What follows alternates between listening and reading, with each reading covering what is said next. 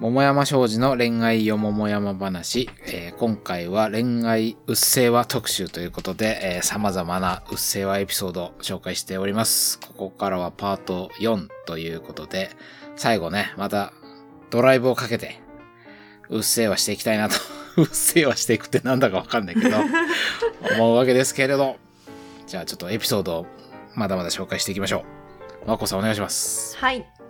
えっ、と、アンケートを書いてくださった青タオルさんはい。からのエピソードで、私は最近結婚したのですが、親や周りの人にご飯は作ってるの？と聞かれます。ただの会話なのかもしれませんが、毎回うっせぇわと思います。私にとって料理は好きな家事なので、ほぼ毎日しているのですが、私が料理をすることを前提とした問いのようでよくイラッとするんだと思います。その上、旦那さんも作るの？と聞かれることも多く、私が彼もたまに作りますと答えると、いい旦那さんね、と褒められます。98%の割合で作っている私の方を褒めてほしいです。いいうっせぇわですね。いやー、すべての文、なんかすべての文がううっせえわで いいですね。詰まってますね。詰まってるよねこれね。でこれは普遍的なうっせぇわなんじゃないですかね。性別役割の押し付けみたいなところに始まり、う。うんん。そのたまに家事、えーや料理をすると、夫の方が褒められやすい。あ下駄あ。問題。育児とかもね、なんうか。ん。イクメン的なやつとかね。うんまあ、ここ本当に全てのエレメントがうっせぇわで出来上がってるという。うん。独身の私は、なんかご飯は作ってるのとか聞かれないんですけど、そうだよね。結婚してると聞かれるんだと思って。あ、でも、わっこは聞かれないか。聞かれないです。じゃあ作ってると思われてるのかなまあで。も、あ、どうなんだあろう。、逆にその、独身の男だとすごい聞かれるんですよ。ご飯どうしてんの？みたいな。そあう。いあ。や、お作れないのに。なんで心配してるの？どうしてんの？そう、だから多分作れない前提で、そうですよね。で、作ったら偉いみたいのがあるから、そう聞くんだと思うんですよ。うんそう、そういえばね、今、言われて思ったけど、すごい聞かれるの。作ってくれる人いないじゃないっていうふうに思うってことだよね。ああ。そうだね。そういうふうにあの、そこまで言う人もいれば、言わないんだけど、なんかこう、含まれてる。だ作ってるっていうと、いやいや、本当になんか人様に食べらせ、食べさせられるもんじゃないんです、とかって言うと、ああ、もう全然それでも、なんか、オッケーみたいな。偉いよオッケーってみたな、なんかお前どっから見せんだと思うんだけど、なんか、聞かれるなと思って、確かに。そこちょっと、ななんかだ、もしかしたら男女で違う見方をされてるのかもしれないですうんうんね。うん。いや、めちゃめちゃ現れてるね、そういう。うん。このな、な、何を聞きたいんだっていう。まあもちろんその、ね。言わんとしてることはわかるけど、なんでそんなこと聞くんだろうね。そうね。ご飯、ご飯。食ってなかったら死んでんだろうみたいなさ。俺も結婚した直後、すごい聞かれた、その、ご飯どうしてんのって。どうしてんのって言われても。どういうことどうしてんのって言われて、いや、いや、食べてますってしか言えないよね。うちは結構外食がメインで、夜一緒に食べるのは週末ぐらいみたいな感じだったから、あそれぞれでほとんど外食ですね、みたいなこと言ったら、あ、そうなんだ。って終わっちゃうんだけど、終わるんだまあ聞いたからには終わらすなよ。ああ、思ってたんとちゃうってなっちゃった。あるな回答が。まあ、お奥さんが作ってくれてんだ、いいな、みたいな展開を期待してたわけだよね。それが一番安心する展開だよね。う。うんん多分、向こうにとっては。そうだよね。ベタベタだ。ベベタでもタうっせえわ。共働きで奥さんが100%作ってんのがベタっつうのも地獄みたいな世界だけどね。本当だよ、ね。そうなんですよね。今はまた変わってくのかなと思ったけど、でも、そうでもないのかな、やっぱり。ねさっきの投稿を見る限うり。んしかもこの、さあ、青タオルさんの場合はさ、た、単純にただただ料理は好きな家事であるにもかかわらず作ってるっていうと、あ、旦那さんのために作ってあげてんのねってことになっちゃうんううじゃん。んああ、なんか自分でそれなんかバービーさんも言ってましたよああ、ね。言ってた言ってた、書いてたね。なんか、はいはい。料理は好きでやってるのに、なんか花嫁修行みたいなくくりに入れられるみたいな。うん、そう花嫁修行ってなんだよっていう。そもそも。その四字熟語がうっせえよっていう話なんですけど。確かに。いや、もう、これ、ほんとすごい。でも、こういうのってもう超、この日本社会の、なんかもう、ど真ん中に根付いてるうん。価値観だから、うん本当に言ってる方は相手がうっせぇわと感じてるなんて、つゆとも思ってないだろうね。これ系の、うん、なんていうのかな、価値観の押し付けうっせぇわみたいな。こういうのってのは多分他にも、うん。これは、えっ、と、ラジオネームみかんの食べ過ぎで手が黄色いさん。えー女性いいね20代。いいね、いいお名前いただきました。スーパーでお買い得品を買い物かごに入れたときに、将来いい主婦になるね、と言われたこと。ううっせぇ。うっせえな誰に言われたの？彼氏じゃない？多分。知った。そうじゃない？そう知らない、知らないおばさんとか。知らないおっさんが知らないおっさんには言われないでしょ。そ。れだからポテサラおじさんみたいな。ポテサラおじさんおじさん。そう？思い出しちゃった友達とかかな？彼氏は言わないか将来いい主婦になるねとは。言わないかさすがに。確かに。なんでそんな人 人事なんだよっていう。でもすごいよね、その、まずいい主婦になるねというところからさ、主婦主婦。うっせえ。主婦ともう進路決められてんの？なんだよ。決められてる感じだし、なんかその、スーパーでお買い得品っていう、そのなんか日常サイズの節約感が、また、これでさ、なんか、き、か切り盛り、まあ、か、要は、金銭的に家庭を、あん、なんか、安定の方向に持っていくみたいなことじゃん。簡単に言えば。プラスの価値として。うんだからそれでもさ、うんなんか FX で賢く儲けてますみたいなさ、うんめちゃくちゃ競馬で金増やしましたみたいなことには絶対こういうこと言ってこないじゃん。うん将来いい主婦になるねみたいなことは絶対言ってこないじゃん。そっちの。内側に向いてる要素っていうかねなんかそういうのは女がやるもんだみたいなのはそうそうありますねそうそう。なんかその辺の自分が理解できるサイズの節約に対して評価を与えてる感じもうっせえっていううん感じもするし。えもしかしたらその人はもうそのもう2億とかを稼いでるかもしれないですもんねそうそうそうそうそう。そういう、そういうことになるとさ、今度さ、多分なんか、そんな、旦那さんのせは大丈夫、その働きすぎてだん大丈夫なの？みたいなさ、今度子供や旦那さんは放っておいてないみたいなことに、多分、その価値観勢からするとさ、うん。んそういうこと言って聞かねないじゃん。あ言ってめっちゃ働いてる絶対。うん。うん。そんなやっぱこれも雑だし、保守。化石化石だわ。化石。ちょっと化石すぎてね。本当に化石うっ今せえわだわ批判する先として批判しがいがないっちゃないぐらいのない、ね、感じだけど、ちょっとそういうの終わったんでいいですか、ね。みたいな。ちょうっとそういうの終わったんでみたいな。んでも現実にいるんだもんね。ね。でもさ、すうん、いや、そこのさ、乖離ってない。なんか、例えばそのジェンダーの問題とかの言説をさ、例えばまあ、追っかけていればさ、すごくなんか、アップデートされてるようなさうん、感覚もあるしさ、こんなな化石でとっくの昔に滅びてるって思うけどさ、実は、そこが全然未だ超絶ボリュームゾーンみたいなさ、現実もあったりするじゃん。と思う。あると思う。すごい難しい問題だよね。ただだ、もう古臭いね、終わったは、もう、とっくの昔の話で今更これに言及したってしょうがないよね、と思ってても、でも実はそこがまだまだうんうんね、ど真ん中最前線みたいなこともあるから。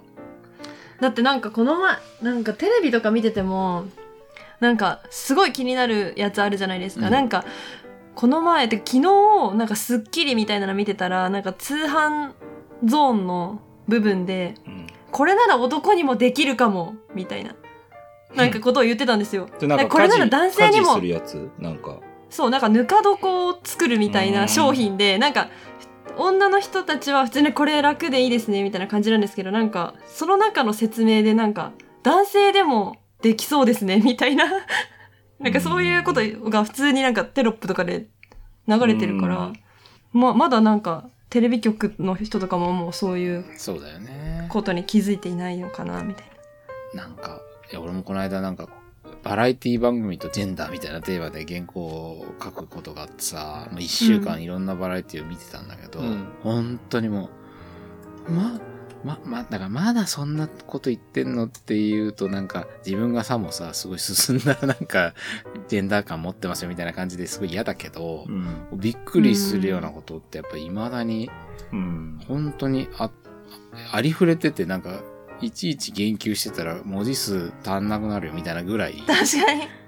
たから。そうですよね本当に。でうんもバラエティーすでそれだもんね。ワイドショーはもっとひどいでしょ？ワイドショーはもう本当もっとワイドショーひどい全然バラエティーのが進んでる気がする。ワイドショーが一番やばい。なんかもう、弁当っていう言葉の前に絶対愛妻つけないと気が済まない人たちなんですよ。なるほど、なるほど。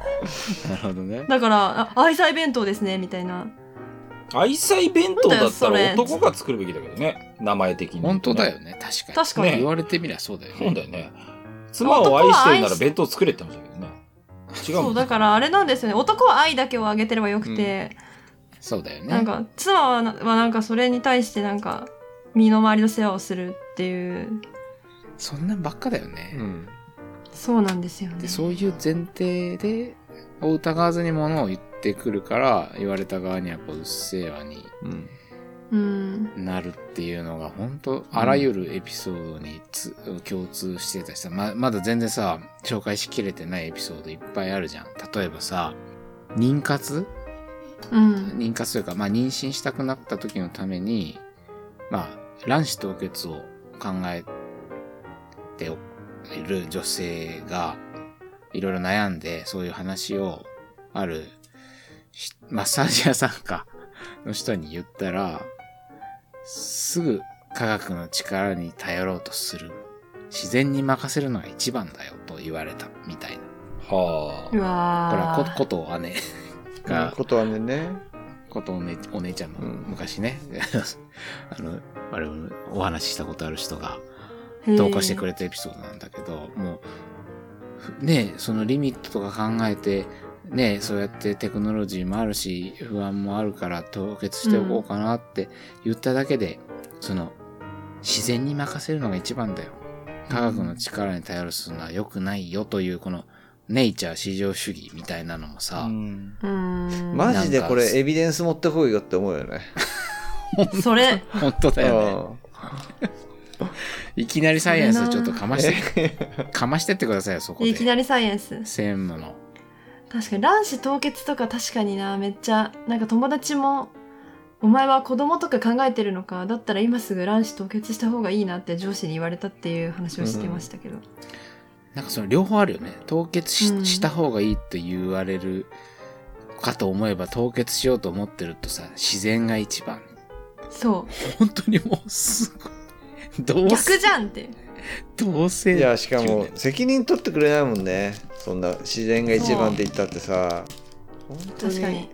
あまあ、そういうのってほら、出産の時のさ、さ、無痛分娩とかにもさ、そういう、うん。お腹を痛めて産まなきゃってやつでしょ、産まないと愛情がー。うんぬんとかさ母乳で育てないと子供との愛着形成がとかさ、もうありとあらゆるとこにその自然進行みたいな、育児うっせぇはないの？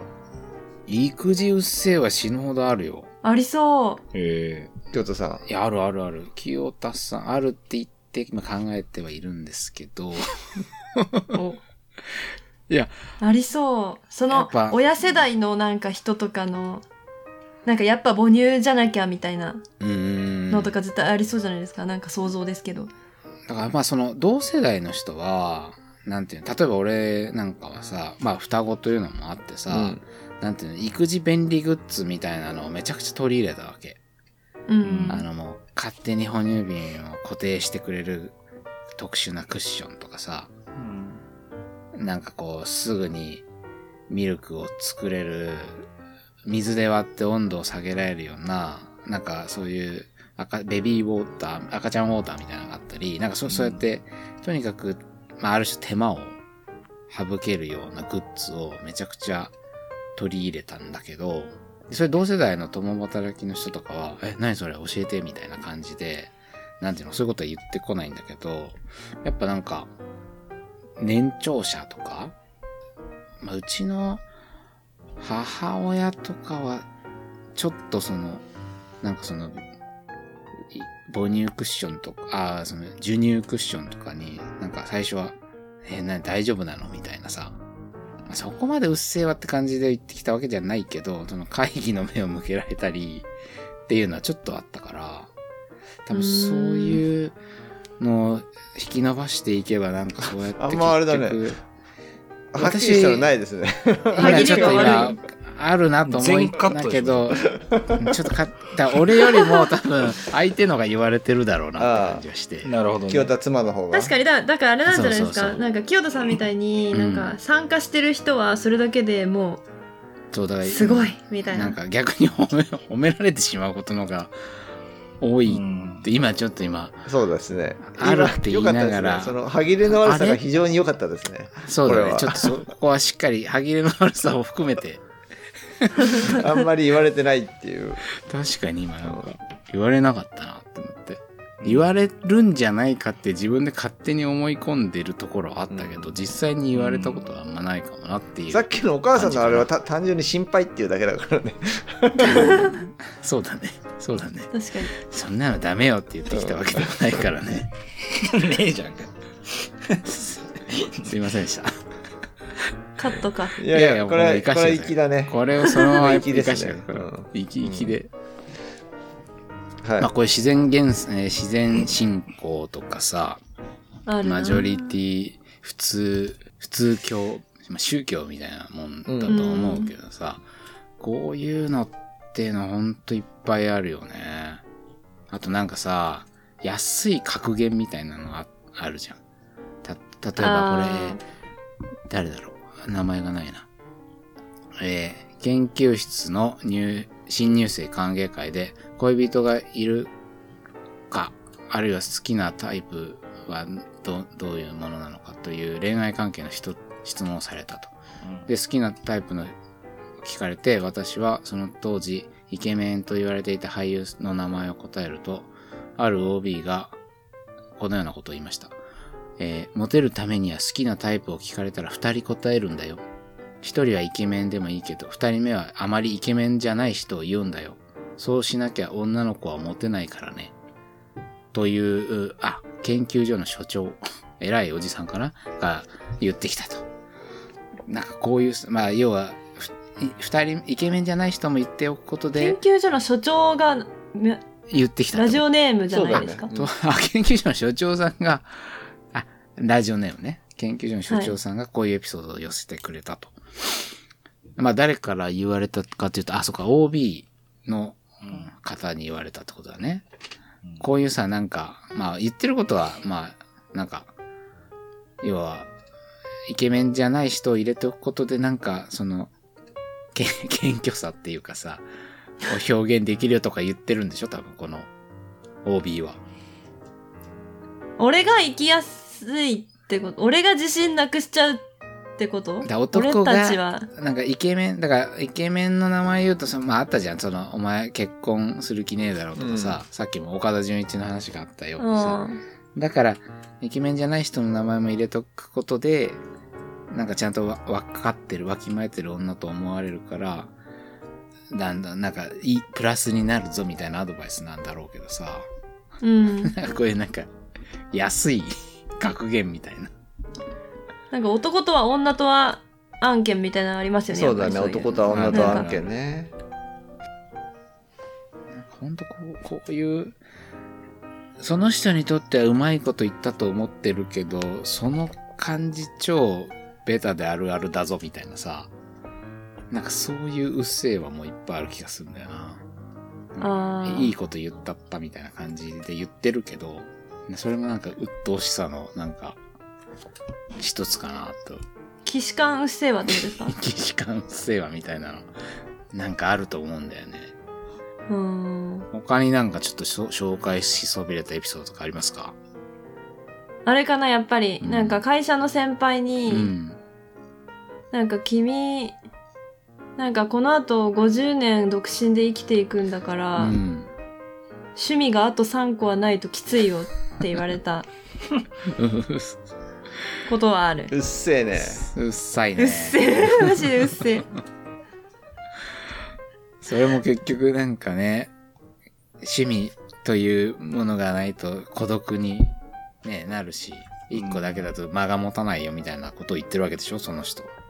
多分そうなんか退屈で大変だと思うからみたいなうん。すごいよね。いや、それ、まあ、もちろんだ、どんな人にも当ては、なんて、ある程度言えることかもしんないけどさ、なんかね、時間を、なんか楽しく過ごせるものがたくさんあった方がいいっていうのは、あるかもしれないけど、なぜそれが独身なし独身は孤独で寂しい。ってことは逆にの価値観で言えば、結婚していれば、そういうことは回避できるっていうことになるじゃん、理屈で言えば。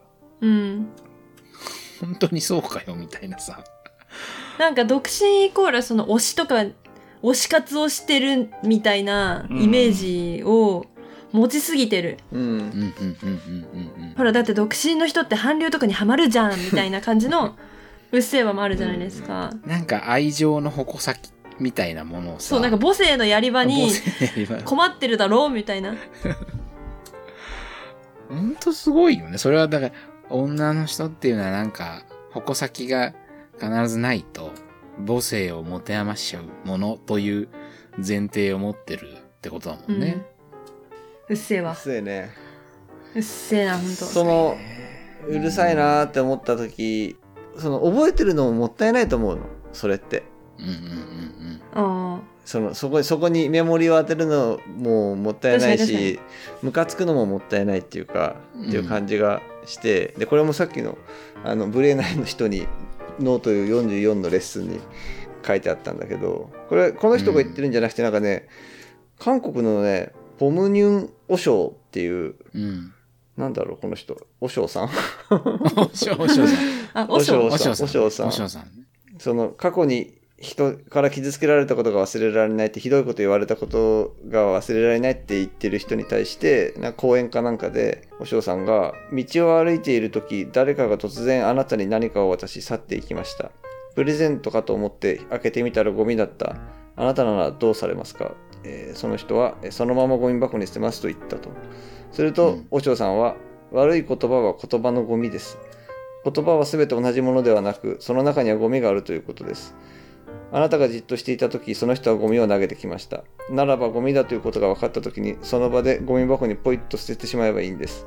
しかしあなたはそのゴミを拾って、1年もの間それを持ち歩き、そのゴミ袋をしょっちゅう開けるんですよ。あなたはどうして私にゴミをくれたのと言いながらそれを握りしめているんですよ。その人はもうそのゴミを捨てて去ってしまったのに。だからあなたももう捨てし捨ててしまいなさい。っていうような。なるほど。なるほあこれができれば、あうんの、わかる。それは、あれ、しないわって。ちょっとうっせぇですね、それ。わかるけど、ちちょっといいうるさい。ちょっですかとうるさいですね、その人も。俺もこれ読みながらちょっと、和尚もちょっとうるせえなと思った。そうでしょ。なんかそのゴミがなんかなんて言うんだろうか乾燥してると思うなよっていうか普通になんかきっとうんことかを渡されてる時もあるわけじゃないですかこっちはその手がもう汚くなっちゃってんだよっていうなんかさ、思い出をさ、捨てられると思ってる時点で、和尚はもうちょっと修行足りないと私は思います。私たちが忘れられないのは、私言わせてください。すいませんけど。お願いします、お願いします。ゴミ、ゴミ自体が忘れられないんじゃないんですよ。ゴミを渡された事実を忘れられないから苦しんでるんです。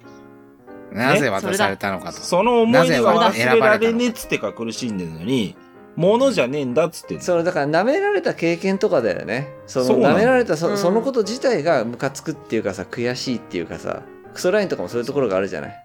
それだって忘れようと思っても忘れられるもんじゃないじゃん、物じゃないからさ。和尚はもうちょっとあとうん。50年ぐらい修行していくて和尚ちょっとやり直しだなこマジでれ修行が足りない。和尚。申し訳ないけど。急に和尚が、和尚炎和尚上炎上した。和尚ディス。すいません。炎上した。いやいいねプチ炎上。まあでも、本当そう、な、やっぱそうだね。渡され、なぜ自分が選ばれたのかとか、そこのお部分はすごく、あの、リフレインするよね、やっぱり、ずーっと。和尚を擁護するわけじゃないけど和尚用語。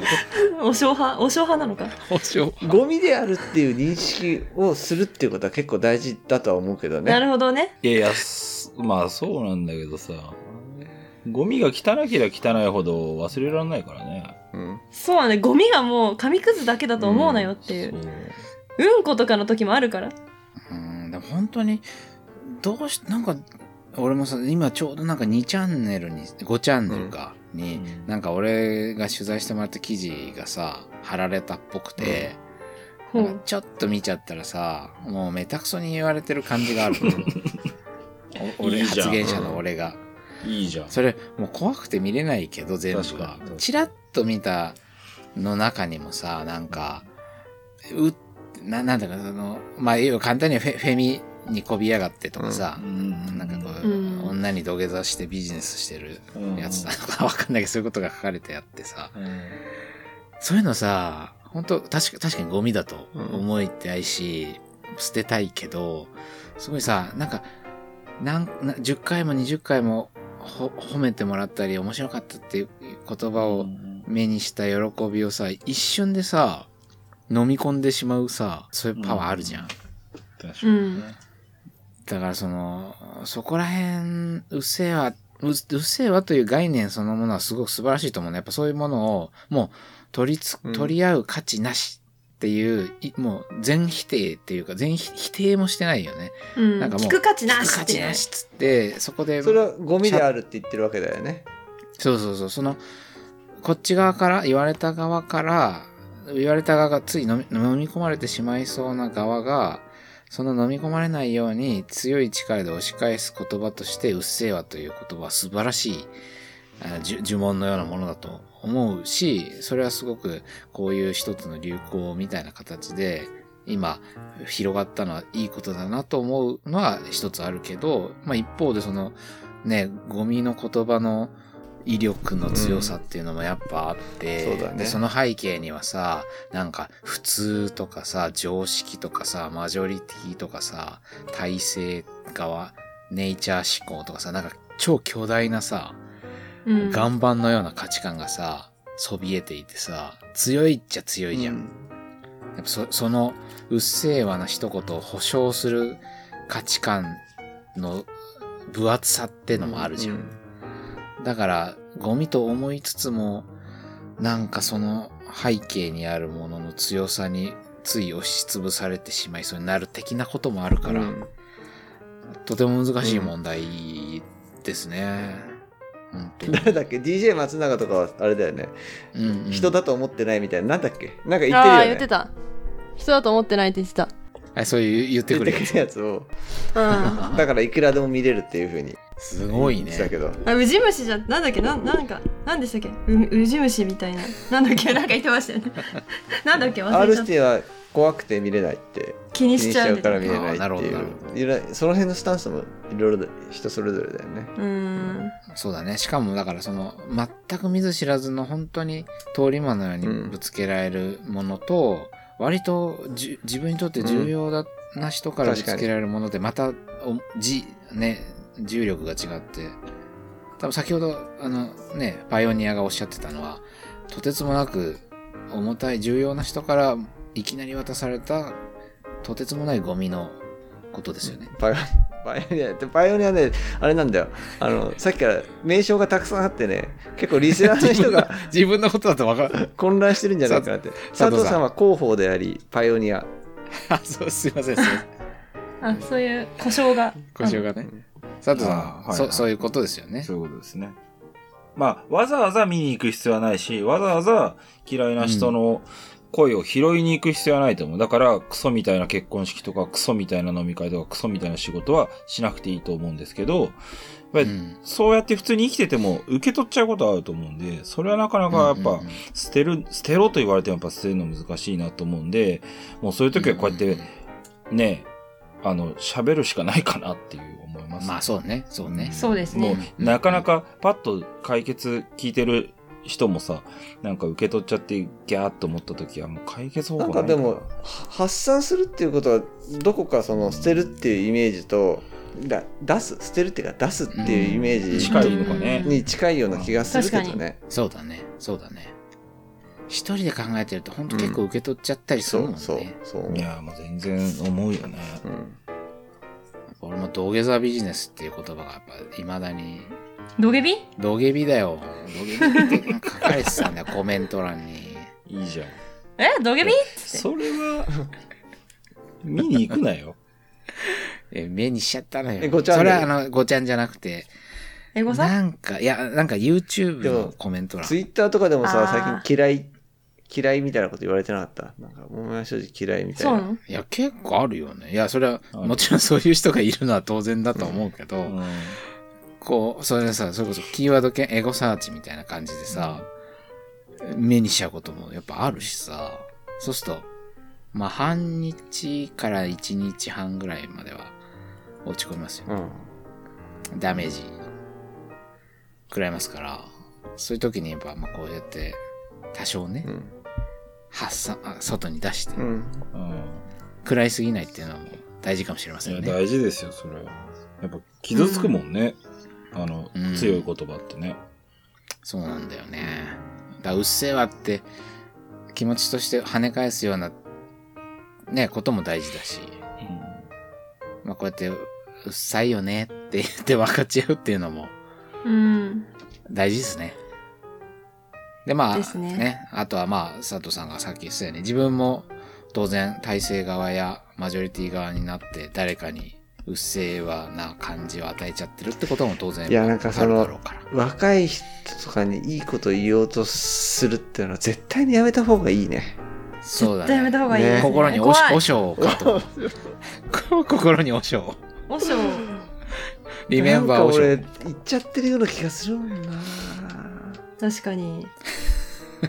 うん。まあそれはちょっと本当に、えんね、ず、延々続く問題だとは思うけど。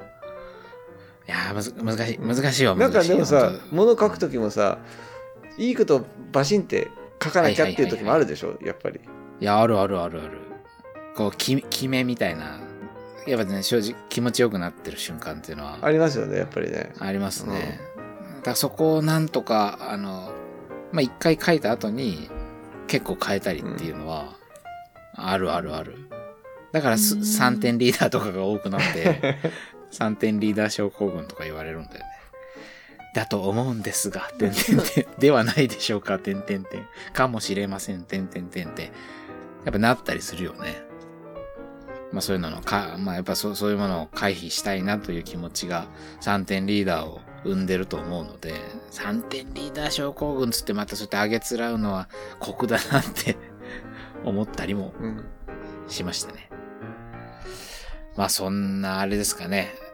今日はあの、ポッドキャストの第2弾として、復帰第 2, 2弾として、恋愛うっせぇわ特集ということで、お送りしてまいりましたけれど、まあ様々なうっせぇわあり、まあ、うっせぇわの背景にあるものや、うっせぇわという言葉の効能みたいなところにも、また、いろいろ深掘りできて、ネオ恋バナできたんじゃないかなと、思ったりしておりますけど、ワコさんとか言っちゃったいる？います、あいます。いるかい ちょっと充電危険だったゆえ、ちょっと移動しました。というわけで、じゃあ、あの、まあ、ポッドキャストまた引き続きね、はい。あの、収録していきますんで、またどんどんいろんなテーマで恋話していけたらと思います。確かに。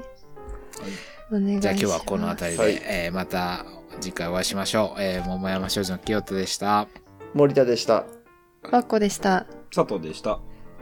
それでは皆さん、えーおやすみなさい。おやすみなさい。おやすみなさい。おやすみなさい